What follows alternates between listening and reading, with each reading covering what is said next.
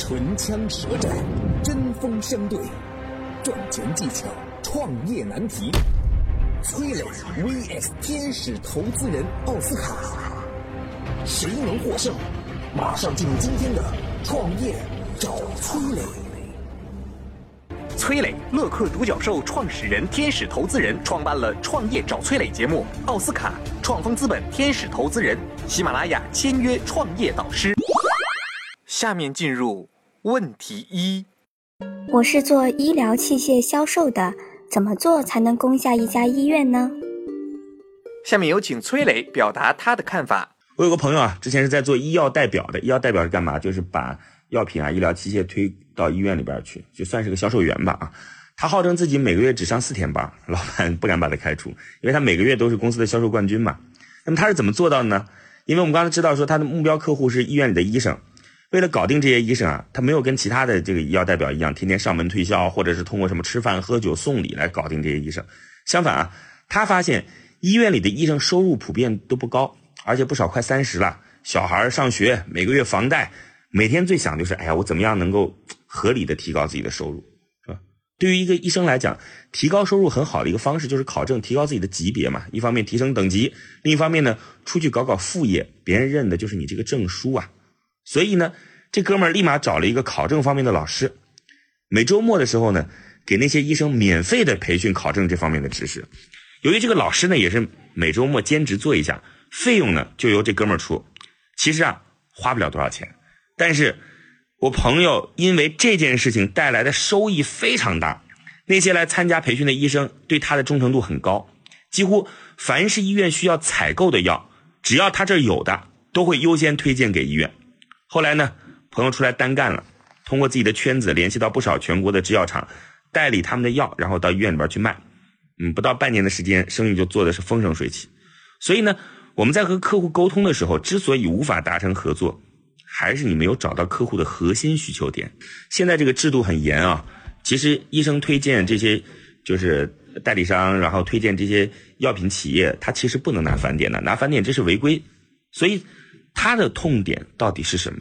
把这个搞清楚。我觉得这个案例特别值得我们去思考。就是我们一直认为说，呃，他的痛点是什么？他的痛点就是他需要好的药品，对吧？或者说。他希望能够跟我建立感情，或者甚至有人认为他要去拿返点。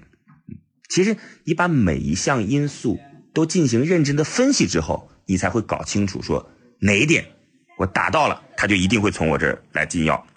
想拿下客户，必须挖掘客户的深层需求，核心就在于深入他们的内心，想象他们的世界是怎么样的，了解到他们的世界，找到他们的深层需求，对症下药，一举攻克。感谢崔磊的精彩发言。下面有请奥斯卡表达他的看法。大家好，我是天使投资人奥斯卡。这个问题啊，我们幻化开来来说，首先他是做销售的，然后想拿下医院，对不对？我们来先介绍一下马斯洛的欲望金字塔。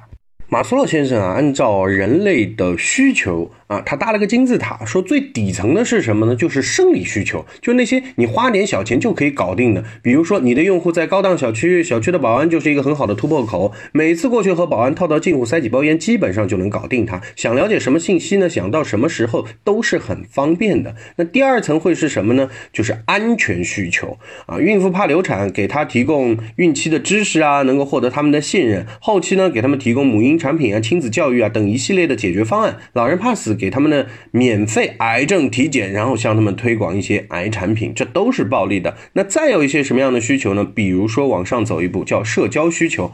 现代人都很孤独，或者说人其实本来就是孤独的一个个体。为什么会有经常的各种聚会啊？大多数人是为了排解孤单寂寞和消化他的时间。如果和客户年龄相仿，不妨想办法和客户啊成为朋友。客户喜欢什么就去研究什么，客户爱什么就送什么，总能打动他们的心的。那再说到。第四层叫尊重的需求，在和客户聊天的时候，一定要注意发现客户的优点，少说多听，然后不时的表达赞同，并且夸赞。在客户来公司办理业务时啊，一定要让客户有强烈的 VIP 身份认同感，也就是存在感。举例说。假如你去银行办理客户，那里面人很多很多，排了半天都没有排到，结果呢，有个穿西装的中年人直接被安排到了 VIP 区，因为银行里面的人太多，保安一边往前走，一边推开所有的拥挤的人，一边嚷嚷的那个中年人脸上呢也洋溢着自豪的表情。随着保安走进空无一人的 VIP 室，你让客户有与众不同的身份认同感，他就愿意成为你的忠实客户，因为他要的是体验，哪怕这种尊重是很表面的。啊，我们的举例是很表面，但是有很多内容我们可以幻化到一些深层次去聊。那最高一层呢，就是自我实现了。到了这个阶段啊，这类客户一般就是社会上的上流人士了啊，因为他们前面几个欲望。阶段都已经满足了，他们已经爬到了金字塔的顶端。他们对金钱和名利呢，相对来说比较看淡，不是普通的销售能够应对的。你能做的应该是和他手下的那些人呐混熟，然后摸清他们高层的一些情况，然后作为中间人引荐公司的高层去谈。他们谈的更多的可能是人生的阅历啊、理想啊，然后是共同的价值观呐、使命观啊，偶尔谈一下公司的品牌。只要搞定了高层人物，底下的销售就好做了。所以呢，不管是说卖医疗器械还是其他行业，一定要练就一身洞察敏锐的了解客户需求的能力。那以上方法呢，还比较粗浅，但是相信通过你自己的实践，一定会成为一名营销高手。我曾经跟很多创业者沟通过，发现创业者最大的痛点就是缺少资源、缺少链接。于是呢，我们创立了创业者社群“乐客独角兽”，现在已经有两万多人了。有人找到了创业机会，找到了客户、渠道商、投资人。下拉手机屏幕，在节目简介里有我的个人微信号，我在社群等你。感谢奥斯卡的精彩发言。下面进入问题二。我在布置工作任务的时候，员工经常不能很好的完成，请问有什么建议吗？下面有请崔磊表达他的看法。我看了个段子啊，这个跟大家讲讲日本人的工作场景是怎么样的。有一天，领导将要安排的工作任务说一遍，然后问对方：“哎，中田君，你听清楚了没有？”这个中田就回答：“嘿，明白。”啊，这是第一遍。领导又问啊：“明白你就重复一遍。”这个中田回答：“嘿。”巴拉巴拉巴拉，再重复一遍，这是第二遍啊。中田准备走了，领导叫住他：“中田君，等一下，你说一下你打算怎么做。”中田回答：“嘿，巴拉巴拉巴拉，再说一遍，这是第三遍了啊。”这时候中田那准备走吧，领导又叫出来：“中田君，等一下，你说一下，你觉得在这件事情的过程当中会出现哪些问题？出现这些问题，你打算怎么解决？”中田就回答：“嘿，我估计会出现这些问题，我打算用这样的办法解决。”第四遍啊。这时候，中田又准备走了吧？领导再次叫住他：“哎，中田君，等一下，你说一下，在出现问题之后，你在什么情况下自己做决定？什么情况下向我汇报？”啊，中田说：“嘿，我准备出现这些问题时自己决定，在出现那些问题时向你汇报。”这是第五遍。中田站起来，真的准备走了，对吧？领导再次叫道：“中田君，中田急急了，老板，我真的走了，你再不让走，我切腹了。”领导说：“好吧，好吧，你可以走了。”当然这是个段子啦，啊，说的是算是一种工作方式吧。对，安排工作重复五遍，什么要五遍？你没有听错，一件事说两遍就已经说清楚了。为什么要重复五遍呢？啊，不同的话重复五次，实际上是五个步骤，层层递进。第一遍，跟员工讲清楚需要完成哪些事儿；第二遍，让员工复述需要完成的事儿，这样可以确保员工接收到的信息和你传达的是一样的。第三遍，询问员工完成这件事的目的是什么？如果员工回答错误，再将正确的目的告诉员工，这样可以培养员工的目的性，确保完成的过程不偏离所要达成的结果。第四遍啊，询问员工是否知道自己在完成这项工作的过程中，哪些事情是可以由他自己决定的，哪些事情是需要向上级汇报的。如果员工回答错误，要将正确的情况告知员工，这样呢可以确保事情按时完成。并且员工对这件事的理解不会有所偏差，减少工作过程当中的弯路。第五遍，询问员工如果由他自己完成，他会如何做？这样呢可以培养员工的创新性、自主性。布置工作说五遍，这件事情听来好像很繁琐，当然不一定非要五遍，只要达到以上的目标，那这五点就都达到了。感谢崔磊的精彩发言。下面有请奥斯卡表达他的看法。大家好，我是天使投资人奥斯卡。先说布置任务，布置任务啊，在是一个沟通的过程，大家都认同对吧？那在沟通的过程当中呢，有个理论叫沟通漏斗，就是当你在表达你的这件事情的看法的时候，想传播出去，每过一层都会和原来有一些差别。为什么？因为每个人的立场、角度、理解、背景和生活阅历都是不一样的。所以呢，大概每一层都会有百分之十到二十的这样的一个漏斗。那如果层级越多，那就会擦擦擦消耗的越来越多啊，这是沟通漏斗的事情。那另外我们来说，你给员工布置任务，员工呢也分两种啊。我们简单的说，就是一普通的员工，另二呢就属于相对来说有主观能动性相对比较聪明的啊一些员工。我来举一个例子，大家感受一下。我们的乔帮主乔布斯啊，大家都知道，在《乔布斯传》里面呢有这样的一个小故事。当时苹果在设计第一代 Mac 电脑的时候啊，他找到了这个设计系统的总工程师啊，就叫过来了。呃，总工程师叫拉里。乔布斯觉得这 Mac 电脑开机时间实在太长了。拉里的第一反应呢是解释啊，这有这个原因啊，有那个原因啊，有这个不好，有那个不好。但是乔布斯先生呢就打断了他，问他：如果能救人一命，你可以将系统的启动时间缩短十秒钟吗？拉里考虑了一下，也许能做到。于是乔布斯呢拉来了一块白板，开始演示一个简单的算术题：一台 Mac 电脑。一年卖出五百万台，每天每台开机时间可以少十秒钟的话，那加起来，啊，时间大概是三亿分钟。三亿分钟相当于一百个人的寿命啊！这道简单的算术题彻底让拉里震惊了。他再也没有向乔布斯先生解释任何的原因。一个星期后，拉里让 Mac 电脑的开机时间降低了二十八秒，二十八秒。大家来感受一下啊，就。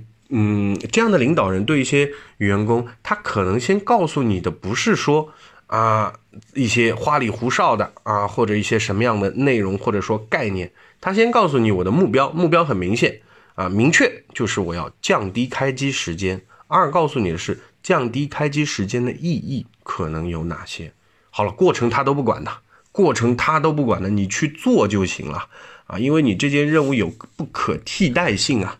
所以一定要解释清楚，你不是解释清楚里面的细节，因为细节太过细琐，太过呃琐碎啊，人家很难去记忆或者是一步一步的去做。当然了，有一些操作工啊。工厂里面的操作工啊，或者是厨厂、厨房里面的一些技术工种啊，但它每个步骤都是有详细的安全指标的规范的。那没办法，这是一定要按着去做。但当真正的上层给下层下达指标的时候，第一你要做什么，一定要明确清楚，然后告诉他们为什么做，不然人家在做的时候啊，知道我是要做这件事情啊，但是我和你没有高度的认同，我心里面有排斥性，那这件事情必然做不好。告诉他要做什么，告诉他意义何在，达成共识，其他你就别管了。感受一下，我曾经跟很多创业者沟通过，发现创业者最大的痛点就是缺少资源，缺少链接。于是呢，我们创立了创业者社群乐客独角兽，现在已经有两万多人了。有人找到了创业机会，找到了客户、渠道商、投资人。下拉手机屏幕，在节目简介里有我的个人微信号，我在社群等你。感谢奥斯卡的精彩发言。下面进入问题三：你的眼镜多久换一次呢？眼镜行业真的那么暴利吗？想开好一家眼镜店，有什么方法吗？下面有请崔磊表达他的看法。眼镜行业里流传这么一句话啊：二十块钱的眼镜啊，两百块钱卖给你讲的是人情，三百块钱卖给你讲的是交情，四百块钱卖给你讲的是行情。这眼镜行业的暴利似乎大家都知道，但现实情况呢？我们看到不少街边的眼镜店。往往撑不了多长时间就倒闭了，甚至呢，已经上市的博士眼镜也逃不开开两家关一家的魔咒。那么接下来呢，我们就好好聊一聊这个线下的眼镜店到底值不值得开？这其中有哪些坑？第一啊，眼镜的生产成本很低，销售成本很高。眼镜行业有一句话叫做“三分眼镜，七分费用”。开眼镜店，房租、机器、验光师，这些都是必要的支出费用。除此以外呢，大大小小的品牌商还要拿出大量的资金投入宣传。把所有的这些成本加上去之后，最后的零售价自然要比出厂价高很多了。而且一副镜架从厂家到消费者手中要经过贸易商、层层代理、零售商等等各个环节，每多加一层，进价就有可能要翻很多。要保证每个环节的参与者都能获得利润，层层加价就变得不可避免了。等到了零售商手里的时候，价格可想而知啊。第二，小商户主要靠回头客，眼镜销售这个行业呢，很多都是需要品牌做支撑的。即便是眼镜销售行业中最知名的宝岛眼镜，也是靠着当年街头巷尾的宣传把名号打出去了。品牌站稳脚跟之后呢，顾客才会越来越认，找上门的才会越来越多。而对小商户来说，想打出自己的品牌几乎是不可能的事儿。小商户基本靠的就是回头客，回头客拉新客。但是光靠回头客，小商户的生意也会比较艰难，因为回头客这部分的客源虽然稳定，但是消费量有限嘛。大多数情况下，一个顾客一年甚至几年都只配一副眼镜。如果没有不断拓展的固定客源，小商户也很难维持下去的。第三，小商户起步艰难，差不多三年时间才能回本。小商户一方面因为没什么品牌，另一方面因为店里的成本很高，店里机器大大小小加起来十几万，加上租金，第一二年甚至都是赔款的，得到第三年左右才可以慢慢把店做稳，逐步回本。你觉得你能做一个坚持三年的生意才赚钱吗？第四啊。互联网对于实体眼镜店的冲击，现在眼镜行业进来了一批新的玩家。主要模式呢，线上选产品，线下门店服务。消费者只要知道自己的眼睛度数，就能用几十块钱的这价格在网上配一副眼镜。在这些玩家的冲击下呢，眼镜行业的价格被越压越低。现在别谈暴利了，实体眼镜店连生存都受到威胁了。反正听完以上几点，你还愿意去开一家实体眼镜店吗？感谢崔磊的精彩发言。下面有请奥斯卡表达他的看法。大家好，我是天使投资人奥斯卡。行业好不好，数据说了算。我们来看啊，中国近视人口大概达到了四亿，而且超过近视。发生率大概是在百分之三十三，为世界平均水平百分之二十二的一点五倍啊！这看出来我们中国人还是比较好学的啊。我们说中国近视的发生率在小学、初中、高中分别应对的是百分之二十五、百分之七十和百分之八十五。预计全国近视人数会每年平均上升百分之八，可以预见眼镜市场是有巨大潜力的。虽然官方数据显示眼镜市场规模在八百亿左右，以平均每年百分之十的增长速。度在增长，但是业内人士都知道，真实的市场规模已超过了千亿。眼镜公司，我们说你要去开一家实体店啊，而且刚才我数据里面也说到了，初中小学、高中它的率都是很高的，二十五、七十、八十五吗？那我自己的个人建议，如果我作为一个天使投资人，我要去开，我要去投的话，我可能会投一个比较潮、比较一样的一个新品牌，而这个比较潮、比较一样的新品牌呢，它的针对性啊。就是那些年轻人群，因为你会发现三四十岁或者四五十岁，呃，那些中老年人，他们对于眼镜的使用，或者说对眼镜品牌的追求几乎是没有的，而且他们的用户使用习惯也是相当牢固的。这个牢固意思是什么呢？是固化，很难去改变。那只有一些追星追忆的。啊，年轻人他们会觉得，哎呦，今年这个眼镜镜框明星款不错啊，这个是青蛙眼镜不错。那那一段时间呢是半框，那个是全框啊，那个是无框。他们会为了这种求新求异、求搭配而配很多副眼镜。而中老年人呢，哎呀，老花镜就老花镜啦，青光眼就青光眼啦，散光就散光，我有一副眼镜走天下了就没问题。但新年新的青年人，他们会有各种各样的要求。在这儿，你在实体店里面，你的体验就要精准，不仅仅是让他们感到舒服，要让他们感到时尚，同时你的销售代表啊，要懂得美的时尚搭配。什么样的脸型，什么样的搭配适合什么样的眼镜啊？是不是要配眼镜绳？你要说得出来东西，因为现在眼镜已经不仅仅是一个啊防止近视，让你看得更清楚的一个产品了。它更多的服装搭配，就像有的眼呃明星啊，明星近视嘛，他说啊，我人家家里是有个衣帽间儿，我这里面呢有个眼镜屋，我这里面太阳眼镜和近视镜分别配了多少多少多少。是吧？啊，这是很常见的一些事情。就像我自己，我自己就有四五副眼镜。那在这样呢，就可以提高眼镜店的一个复购率的情况啊。但不价不再像以前，买一副眼镜就留着，那这眼镜万一坏了呢，对吧？啊，所以这样的情况下会很多。哎，开眼镜店啊。还有一个，除了在品牌上年轻化、体验上更更加让人家知道这是一个美的东西，是时尚的东西。另外，线上线下的数据导流要做一个整合，因为互联网时代已经到来了很长很长一段时间，如果用不好互联网加，那是一件很可惜的事情。我曾经跟很多创业者沟通过，发现创业者最大的痛点就是缺少资源、缺少链接。于是呢，我们创立了创业者社群“乐客独角兽”，现在已经有两万多人了。有人找到了创业机会，找到了客户、渠道商、投资人。下拉手机屏幕，在节目简介里有我的个人微信号，我在社群等你。感谢奥斯卡的精彩发言，今天的节目到这里就结束了。感谢两位的精彩辩论，创业找崔磊，我们下期再会。